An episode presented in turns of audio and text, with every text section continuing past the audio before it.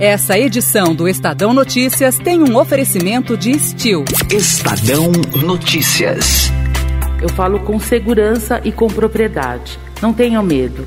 É a grande chance que a gente tem de ter de salvar mais vidas. As que foram ceifadas, a gente não tem muito o que dizer, só lamentar. Mas a que ainda está para a gente poder salvar, vamos nos vacinar. Essa é Mônica Calazans, enfermeira de 54 anos do Instituto Emílio Ribas, que se tornou a primeira brasileira vacinada contra a Covid-19 no país. O início da vacinação só foi possível após a Agência Nacional de Vigilância Sanitária, Anvisa, aprovar o uso emergencial das vacinas do Butantan e de Oxford. Quanto à vacina Coronavac, desenvolvida pelo Instituto Butantan, voto pela aprovação temporária de seu uso emergencial, condicionada à assinatura de termo de compromisso em anexo e à subsequente publicação de seu extrato no Diário Oficial. Quanto à vacina Covishields, cuja solicitação de uso emergencial foi protocolada pela Fundação Oswaldo Cruz, voto pela aprovação temporária de seu uso emergencial, referente a 2 milhões de doses. Os efeitos dessa decisão passam a vigorar a partir da publicação do extrato de deliberação da presente reunião ou da ciência oficial da decisão via ofício.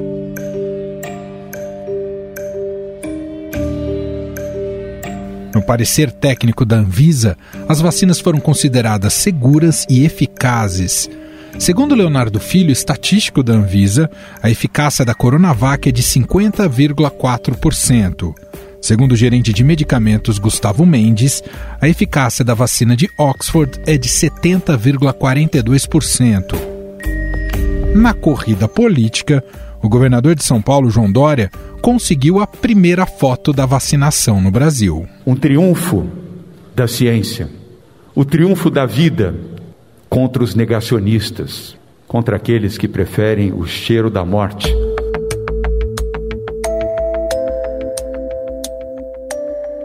A situação incomodou o governo federal. O ministro da Saúde, Eduardo Pazuello, chegou a dizer que a ação do governador foi em desacordo com a lei. Todas as vacinas produzidas pelo Butantan estão contratadas de forma integral e de forma exclusiva para o Ministério da Saúde e para o PNI. Todas, inclusive essa que foi aplicada agora. Isso é uma questão jurídica, que não vou responder agora, porque é a justiça que tem que definir. No entanto, o diretor-presidente do Butantan, Dimas Covas, desmentiu a fala do ministro. A prática sempre foi essa, com todas as vacinas. Butantan produz, Butantan entrega a cota nacional em Guarulhos e o Butantan entrega a cota do Estado no CDL, que é da Secretaria de Estado da Saúde. Sempre foi feito assim. Por que haveria de ser diferente agora? A notícia traz um alento a todos que aguardavam ansiosamente o momento em que o país seria autorizado a começar a vacinação. Mas e agora? Quando de fato os brasileiros começarão a ser vacinados? Então, serão 5 milhões de brasileiros vacinados. Cada cidade vai ter a sua proporção nesse número. Todo o Brasil começará ao mesmo tempo. Inicialmente, o ministro deu a data do dia 20 às 10 da manhã. Esse é Jonas Donizete, presidente da Frente Nacional de Prefeitos. Mas a vacinação prometida para a próxima quarta-feira pode atrasar. O governo federal iria buscar 2 milhões de doses da vacina da AstraZeneca Oxford na Índia. O Ministério da Saúde havia dito que as vacinas seriam entregues ontem. Faltou, porém, combinar com os indianos. Só que hoje, né, nesse exato momento, está começando a vacinação na Índia. Então, resolveu-se aí, né? Não foi decisão nossa, atrasar um ou dois dias até que o povo comece a ser vacinado lá. Após a resposta dos indianos, o Ministério da Saúde solicitou a entrega imediata de 6 milhões de doses da Coronavac produzidas pelo Instituto Butantan em parceria com a chinesa Sinovac.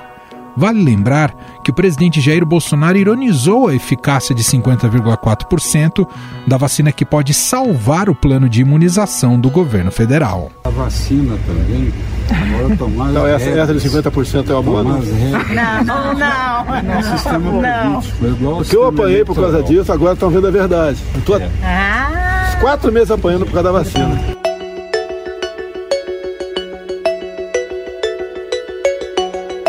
Para entendermos mais sobre essas aprovações e o início da vacinação no Brasil, convidamos aqui para uma conversa a repórter do Estadão, Fabiana Cambrícoli. E tá com a gente aqui a Fabi. Tudo bem, Fabi? Como vai? Oi, Manuel. Tudo bem? Aliás, Fabi, queria começar já, como você acompanhou tudo dessa reunião da Anvisa, queria que é, você dissesse para a gente o que, que você destacaria, né, justamente desse processo aí de aprovação da Anvisa para o uso emergencial dessas duas vacinas, Fabi?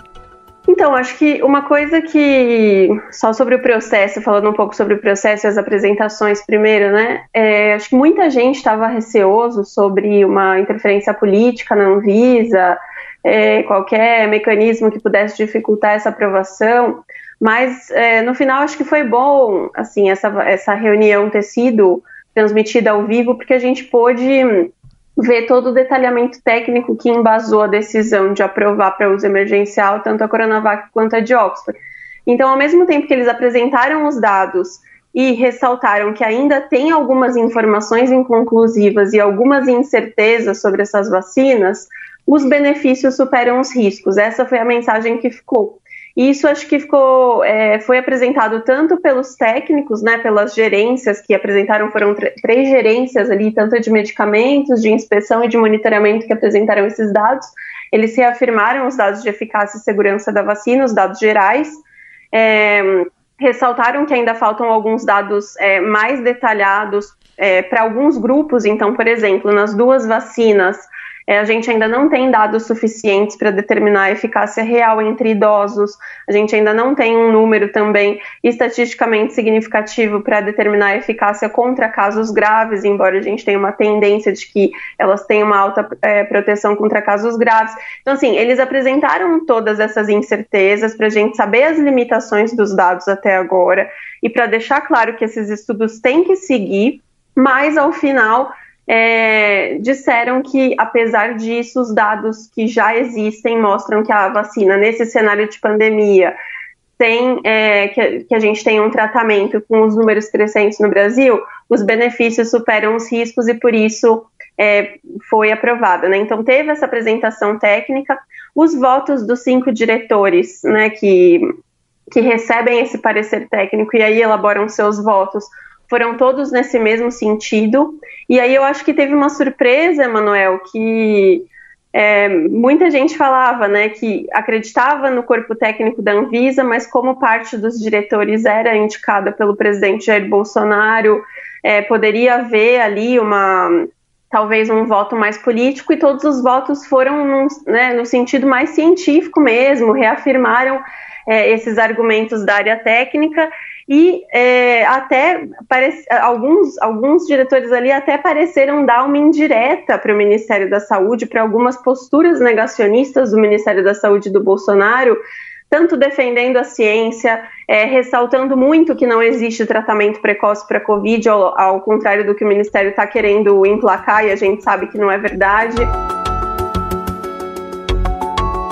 Ô Fabi, queria que você falasse como é que fica daqui para frente, porque aquilo que a Anvisa aprovou, você me corrija se eu estiver errado, mas o que ela aprovou neste domingo foi em relação a esses lotes para uso emergencial, que os dois lotes são lotes, digamos, importados, né, mesmo que tenham sido invasados aqui no, no, no Butantã. Mas pensando a médio prazo, passado esses lotes, como é que fica? teremos novas análises da Anvisa com a, a, a outros lotes, tanto da Fiocruz quanto do Butantan? É, quando o, a análise é feita é, de um pedido de uso emergencial, é um escopo bem fechado, né? Então, como você falou, esse, essa aprovação de, de domingo aí da Anvisa, ela se refere especificamente a um lote de 6 milhões de doses da Coronavac, né, que é, ou já parte dela já chegou pronta da China e outra parte chegou a matéria-prima e o Butantan invasou aqui, e aqueles 2 milhões de doses da, da vacina de Oxford que seriam importadas da Índia, mas que por aquele problema do governo indiano não ter liberado ainda não chegaram ao Brasil. Então, assim, num primeiro momento que a gente tem, a aprovação vale para esses 8 milhões de doses. Cada novo lote que os fabricantes quiserem usar, eles vão ter que entrar com um novo pedido de uso emergencial na Anvisa, né? Perfeito. Só que espera-se que essa, que essa análise, que essas próximas análises sejam mais rápidas ou assim é, até tenham menos foco né, da, de toda a população, porque se muitos desses dados vai ser só uma repetição de análise, né? Se os dados já comprovaram a eficácia geral, a segurança, provavelmente essa análise nova dos próximos lotes tem mais a ver com processos de fabricação, porque né, a Anvisa analisa isso também, a fábrica, os lotes, os testes que eles chamam de é, bioequivalência, esse tipo de coisa, farmacodinâmica, para ver se todos os produtos são iguais, né? É, é, basicamente é isso. Então, mas o Butantan, por exemplo, já promete assim entrar nos próximos dias com um novo pedido de uso emergencial para o próximo lote de doses, né? Acho que de qualquer forma, esses 8 milhões aí ainda vão demorar é, alguns dias ou semanas para serem utilizados, então acho que vai dar tempo dessas novas análises serem feitas. É, a gente ainda está com um pouco de dúvida em relação à, à vacina de Oxford, né? Porque como não não deu certo aquela importação com a Índia por enquanto, a gente ainda não tem uma ideia de quando de fato o avião brasileiro vai poder buscar esses 2 milhões de doses. E se não for né, é, esse volume de doses aí, a gente vai depender da AstraZeneca mandar a matéria-prima para a Fiocruz terminar a produção aqui, o que inicialmente tinha sido previsto só para fevereiro. Paralelamente a isso, tem o pedido de registro definitivo, né? Só que esse pedido ele é mais demorado. A Anvisa demora até 60 dias para avaliar. E geralmente ela é um pouco mais criteriosa nesse caso, né? Porque já é um registro definitivo, ou seja, se o produto consegue, ele não precisa ficar todo novo lote passando pela Anvisa de novo.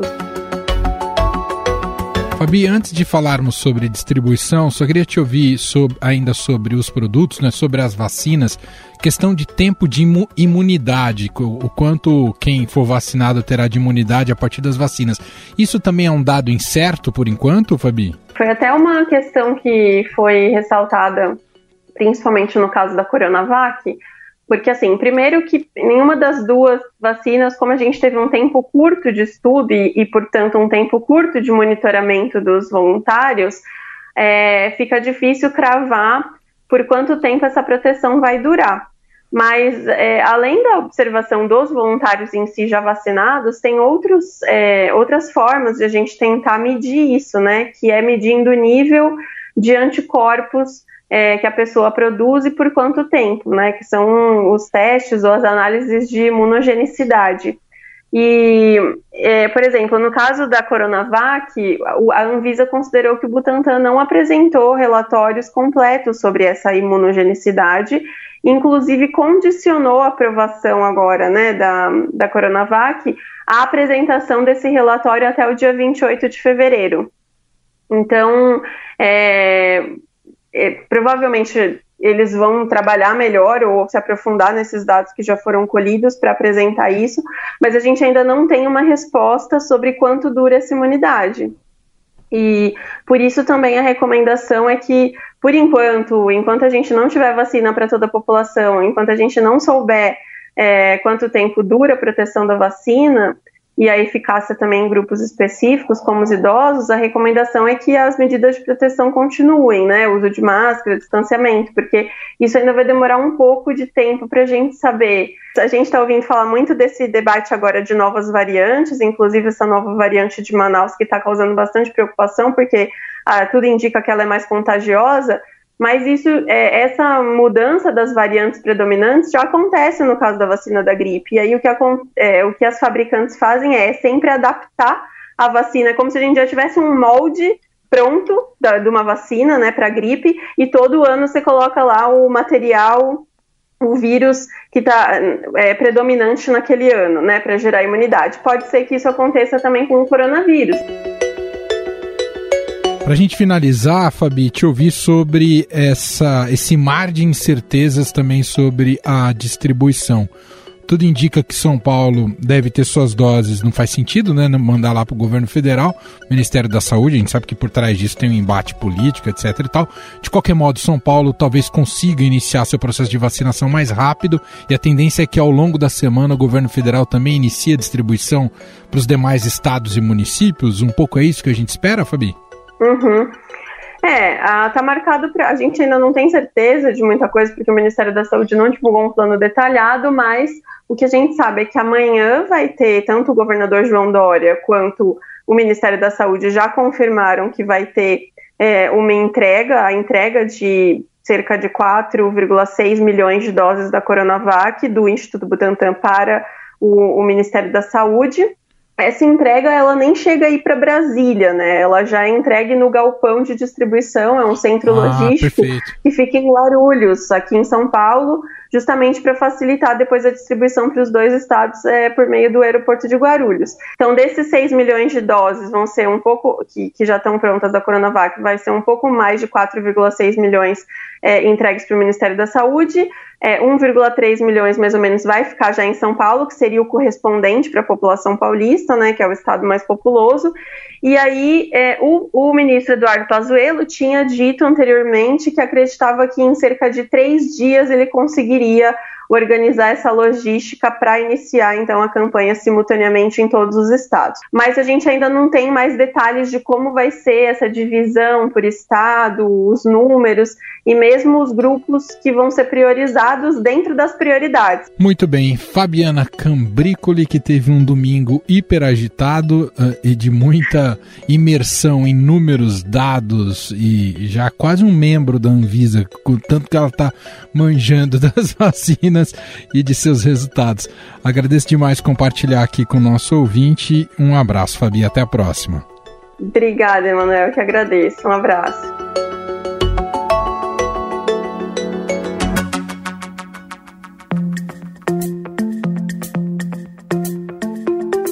O governo federal prepara também uma campanha publicitária para falar sobre a vacinação.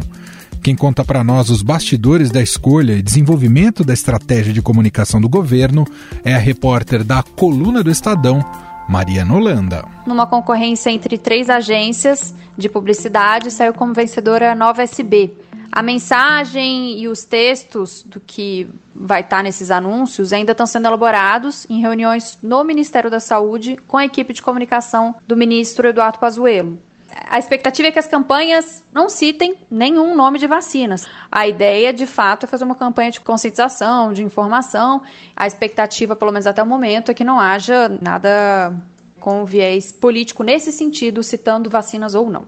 Os vídeos, os spots, e tudo o que essa agência de publicidade deve produzir, eles devem estar presentes em todas as mídias, em televisão, em diversos tipos de canais, mídia, redes sociais.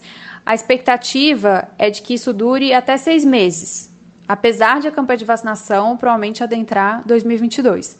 Das três finalistas para a concorrência, que foi definida nessa semana, a Nova SB foi a única agência cujas estrelas dos vídeos e da campanha não eram celebridades. Inclusive, quando a Nova SB estava discutindo internamente como que faria, essa questão de não ter pessoas e celebridades foi um fato que pesou. Porque, como vai ser uma campanha muito corrido, eles precisariam de fazer isso muito rápido, uma corrida contra o relógio também na parte de comunicação. Então, se fosse escolher alguma celebridade, tem vários empecilhos de horário, talvez, Vacinas autorizadas para uso emergencial. Campanha publicitária sendo preparada. Quais são os desafios daqui para frente?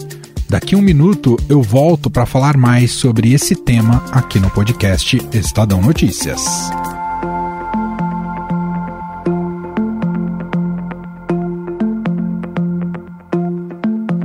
Estadão Notícias. O campo brasileiro passou por uma revolução nos últimos 10 anos, com forte aumento da mecanização. O agricultor também está muito mais conectado e acompanhando as novas tecnologias, como comenta Fernando Rezende Pellegrini, supervisor de planejamento e produtos da Steel Brasil, fabricante de ferramentas motorizadas. Segundo dados do Sebrae, né, em parceria com a Embrapa e o INPE, esses dados apontam que 84% dos produtores rurais eles utilizam algum tipo de tecnologia. É, esse movimento ele é chamado de Agro 4.0 e ele permeia práticas que otimizam a gestão, bem como ferramentas que contribuem para facilitar as atividades. Na Steel, nós temos hoje, uh, atualmente, cinco mercados prioritários de atuação. E o mercado agro, ele é o mais expressivo uh, para nós. Para ter uma ideia, nesse ano de 2020, 39% dos nossos produtos foram para o mercado agro. Além disso, 50% do nosso portfólio, ele é direcionado ao mercado agro. Então, são ferramentas que visam mesclar autonomia, robustez, praticidade, produtividade e ergonomia. Confira a entrevista completa no podcast Perto do Campo, nos canais digitais do Estadão. Estadão Notícias. Com o caos que se instalou no país nos últimos dias, com média móvel de mais de mil mortes por dia, faz com que o início da imunização seja mais do que urgente. Várias cidades e estados já disseram que estão preparados para o início da vacinação, como Rio de Janeiro e Curitiba. Em São Paulo, apesar da data já anunciada de 25 de janeiro para começar a vacinação com a Coronavac, o governo estadual também prevê antecipar a campanha para o mesmo dia do governo federal, ou até antes. O Ministério da Saúde afirmou que a vacinação começará por todo o país. A vacina será distribuída simultaneamente em todos os estados, na sua proporção de população. Em primeiro lugar, serão vacinados grupos prioritários, como idosos com mais de 75 anos e profissionais de saúde. O Instituto Butantan já vinha fabricando doses da vacina mesmo antes do pedido emergencial à Anvisa e tem neste momento 11 milhões de doses prontas para serem usadas. A partir daí, a vacina deve demorar entre 3 a 4 dias para chegar aos postos de saúde de todo o Brasil. No primeiro dia que chegar a vacina, ou que a autorização for feita, a partir do terceiro ou quarto dia já estará nos estados e municípios para iniciar a vacinação. O ministro da Saúde, Eduardo Pazuello, afirma ainda que há no total 354 milhões de doses asseguradas para o Brasil. Contratado, não é, não é sinalizado, não é memorando de entendimento, é contratado. Mas outro problema se apresenta para o início da vacinação: seringas e agulhas. O Ministério da Saúde fracassou na primeira tentativa de comprar seringas e agulhas para imunização. Das 331 milhões de unidades que a pasta tem a intenção de comprar, só conseguiu oferta para adquirir 7,9 milhões no pregão eletrônico. A compra de seringas e agulhas costuma ser feita por estados e municípios. Durante a pandemia, porém, o Ministério decidiu centralizar estes insumos. A pasta também fez uma requisição de estoques excedentes destes produtos na indústria nacional. Hoje, o Ministério da Saúde está preparado e estruturado em termos financeiros, organizacionais e logísticos para executar o Plano Nacional de Operacionalização da Vacinação contra a Covid-19. O Brasil já tem disponíveis cerca de 60 milhões de seringas e agulhas nos estados e municípios, ou seja, um número suficiente para iniciar a vacinação da população ainda neste mês de janeiro. Além de todos esses problemas, o presidente Jair Bolsonaro ainda polemiza sobre a vacinação. E deixar bem claro: a vacina será de graça, obviamente, e, no que depender de nós, voluntária. Ninguém vai ser obrigado a tomar vacina. Você não quer tomar? Não tome. É um direito teu. Afinal de contas, é algo emergencial. Não temos comprovação.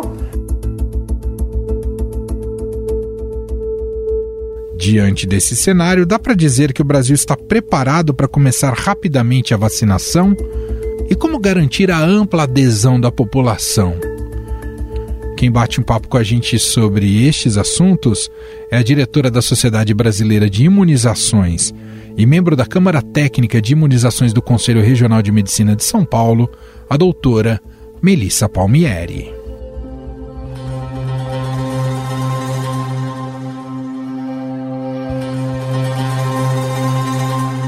Doutora Melissa, muito obrigado por atender a nossa reportagem. Tudo bem com a senhora?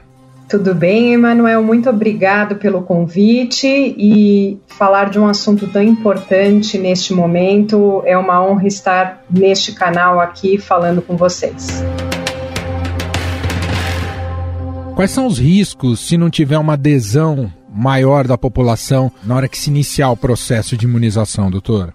Pela própria questão do vírus, os virologistas que estudam mais sabem que é uma capacidade natural de mutação.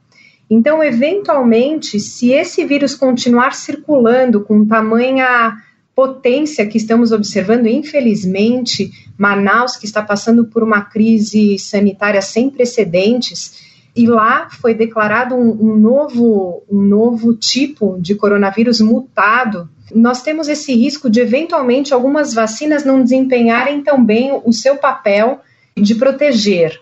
Outra questão também, quando você utiliza a vacinação no grupo determinado, o seu objetivo essencial é reduzir as internações, hospitalizações e morte.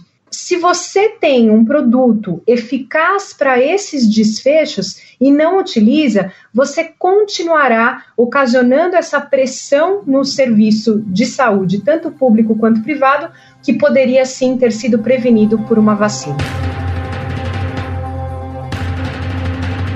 Doutora, num cenário com duas vacinas disponíveis no sistema público, qual que é a estratégia ideal em relação à distribuição dessas vacinas?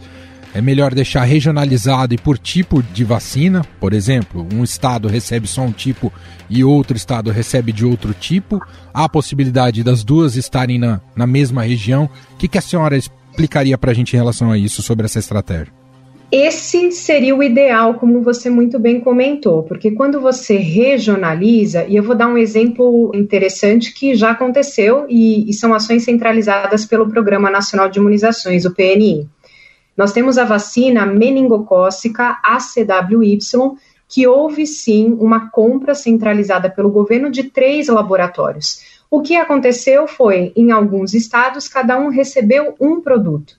Não alterou muito, porque os esquemas de vacinação para essa vacina não teria a segunda dose, não implicaria você ter mais informações.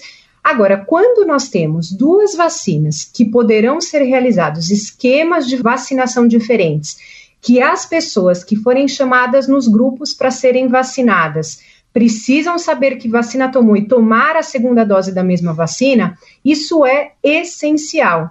Existe um grande problema aí. Nós temos que assegurar essa segunda dose para os locais onde vão ser distribuídos também. Por isso que é o ideal a regionalização e assegurar né, um quantitativo para essa pessoa, no prazo máximo do espaçamento da vacina, ter essa segunda dose, porque só assim a gente vai assegurar a eficácia demonstrada em estudos. O governo tem colocado, né, o Ministério da Saúde tem colocado que vai distribuir tudo de maneira em relação né, à, à população daquela região, né, a, divisão será feita dessa maneira e que irá começar também simultaneamente. Isso é importante, mas nós temos regiões no país que hoje vivem problemas mais agudos da pandemia, como a própria senhora citou, a cidade de Manaus. Seria o caso de priorizar regiões que estão mais em dificuldade em relação à pandemia?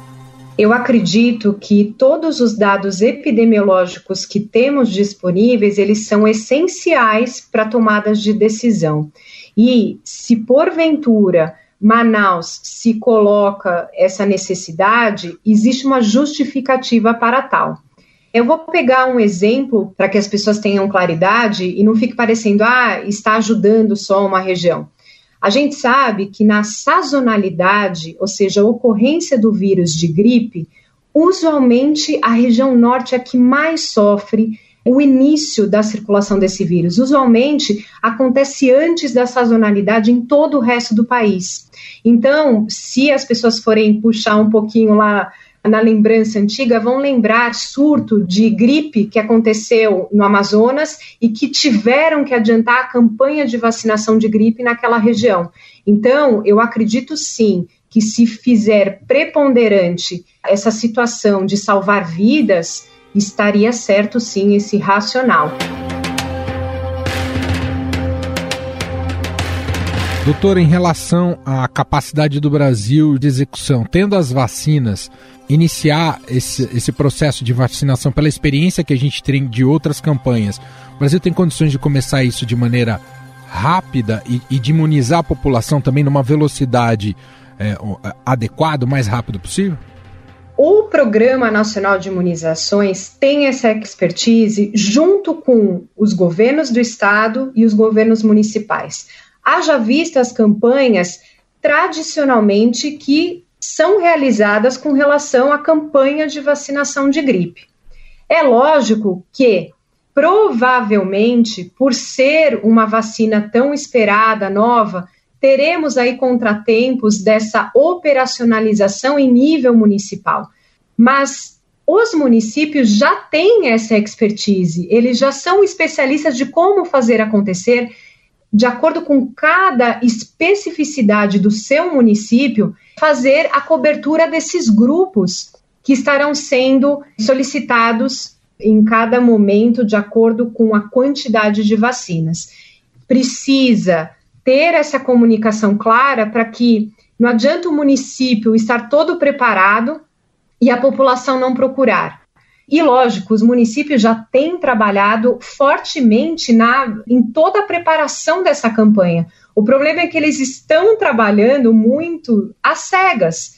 Eles não sabem quando vai começar e tem que ter um contingente de recursos humanos importante. Alguns municípios se precaveram com relação a insumos, com medo que iria faltar, outros estão em dependência desses insumos de Estado e federação. Então, existem todos esses desafios para serem superados, ao qual eu acredito que todos, no final, com todas as dificuldades, terão sim condição de realizar.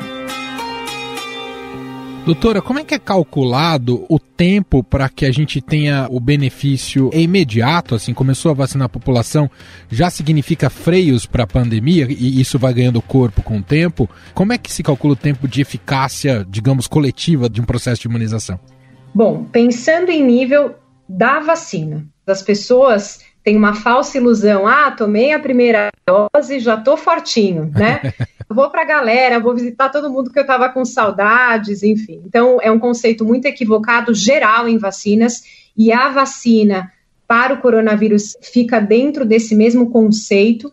Então, usualmente, uma produção adequada de anticorpos acontece a partir do 14 dia, tá? Então, isso é importante na primeira dose. Agora, para obter as eficácias que foram já bem divulgadas aí em mídia, dependendo do produto, né, da, da vacina, é importante ter essa segunda dose. Mas para alguns dados interessantes que alguns estudos mostraram, nós temos que a vacina de Oxford, embora tenha tido essa eficácia de 70%, né, observou-se que essa, esse percentual de proteção ele apareceu principalmente após de 21 dias da primeira dose. Tanto é que existem alguns países que estão postergando essa segunda dose para 12 semanas, para fazer esse reforço, para manter os anticorpos sustentados mais lá na frente, para dar mais acesso às pessoas. Entretanto, com relação à vacina da Coronavac, nós não temos ainda os dados totalmente apresentados, mas temos a fala do diretor de Mascovas que ele coloca. A vacina Coronavac tem que ser em duas doses, de 0 a 14 dias, e que pode ser feita até 28, que é o ideal, para ter um nível de produção de anticorpos em maior número. Então, nós sabemos que se tiver que espaçar esta vacina, terá que ser em 28 dias. Muito bem, nós ouvimos a doutora Melissa Palmieri, médica especialista em vigilância em saúde, diretora da Sociedade Brasileira de Imunizações, membro da Câmara Técnica de Imunizações do CREMESP e trabalha com vacinas há mais de 15 anos no setor público e privado, gentilmente tirando todas as nossas dúvidas sobre a vacina contra a Covid-19. Doutora, Muito obrigado pela atenção aqui com a nossa reportagem. Um abraço. Muito obrigada, muita saúde para todos e todos se cuidem que as vacinas estão chegando. Estadão Notícias. E este foi o Estadão Notícias de hoje, dessa segunda-feira, 18 de janeiro de 2021. A apresentação foi minha, Manuel Bonfim, na produção e edição a dupla Gustavo Lopes e Bárbara Rubira. A montagem é de Moacir Biasi. Diretor de jornalismo do Grupo Estado, João Fábio Caminoto. E o nosso e-mail, podcast.estadão.com. Um abraço para você, uma excelente semana, agora com vacina e até mais.